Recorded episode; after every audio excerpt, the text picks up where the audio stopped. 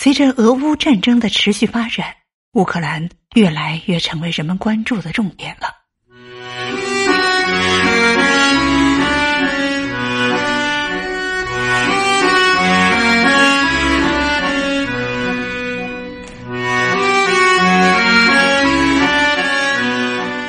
我们今天来了解一下乌克兰的美丽与哀伤。在人们的印象中，乌克兰应该是个美丽富饶的地方，拥有大面积的黑土地，与中国东北、美国密西西比并称为世界三大黑土地，是世界第三大粮食出口国，被誉为欧洲的粮仓，有着悠久的历史。在一一八七年的《罗斯史记》中，就有关于乌克兰的记载。有灿烂的文化、数不清的古迹和历史文化遗产，是著名作家奥斯特洛夫斯基的出生地。有美丽的景色，百分之四十三的森林覆盖率，三千多个湖泊，第聂伯河与德涅斯特河两大大河从国土穿过，丰富的自然资源给乌克兰带来了无数独特的景观。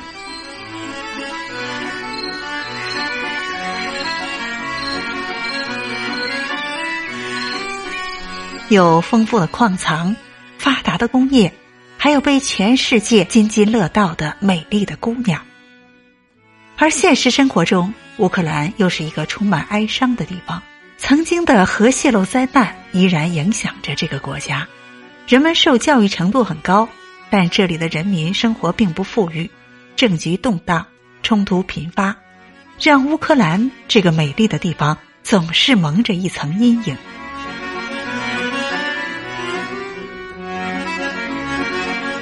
与很多国家一样，乌克兰的首都基辅是整个国家的政治、经济和文化中心。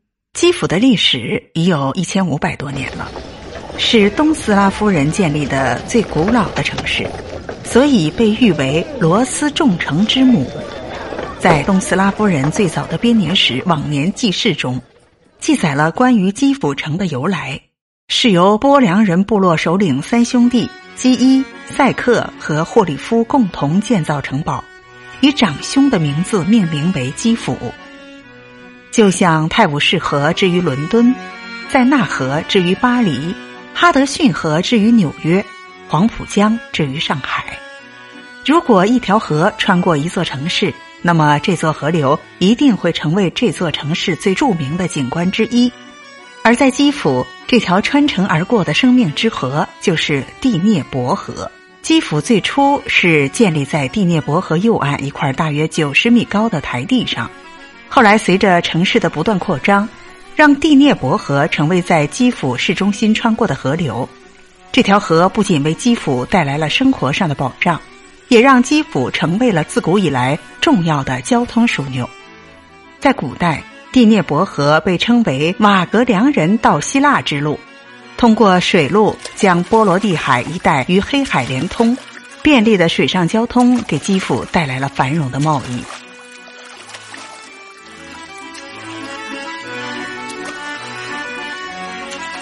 随后，基辅又成为另外两条商路的枢纽，一条把阿拉伯世界与欧洲西部连接在一起。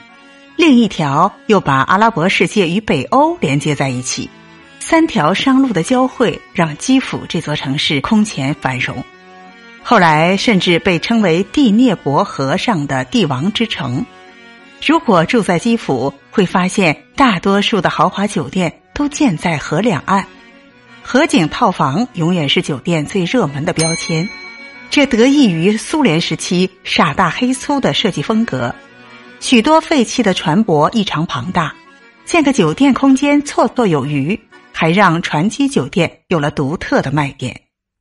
在历史的发展过程中，基辅的重心逐渐向河的左岸偏移。如今，基辅众多拥有辉煌历史文化的建筑几乎都集中在左岸，这也许就是欧洲版的“三十年河东，三十年河西”吧。在基辅有一座著名的广场，叫独立广场。独立广场不光是基辅的标志，也是乌克兰的标志。许多发生在乌克兰的重大事件，不管是电视转播还是报刊中，最初的画面或者最显眼的位置，几乎都是这座广场。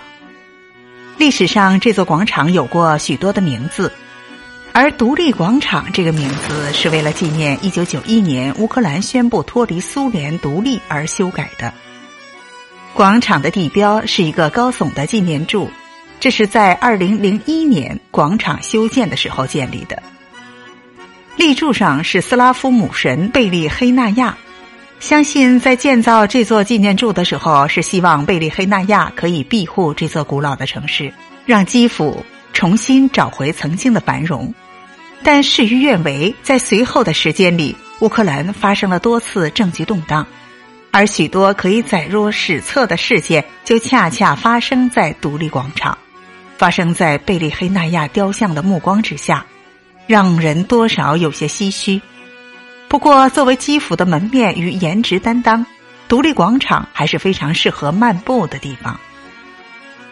广场上有许多喷泉，在夏日成了孩子们的乐园。其中主喷泉的中间有座四人的雕像，据说雕像代表的人物是建立基辅的三兄弟与他们的妹妹。不过，这里最著名的还不是雕像，而是一个各国游客都会打卡的建筑——地球柱。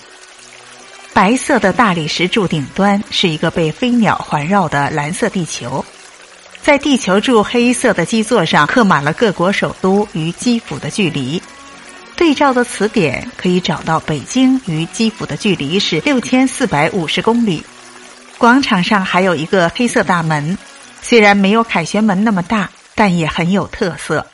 这个门叫做佩切尔门。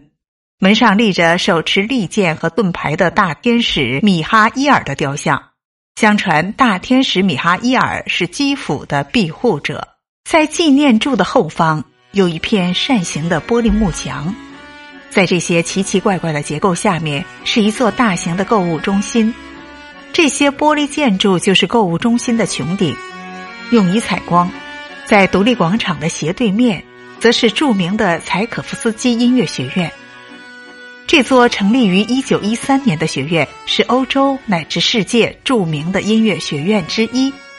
虽然因为年代久远，建筑显得有些老旧，但却是许多音乐爱好者的殿堂。很多人来到基辅，其实就是为了在柴可夫斯基音乐学院一层的一个小书店里买乐谱。据说有些乐谱只有这里才能买得到。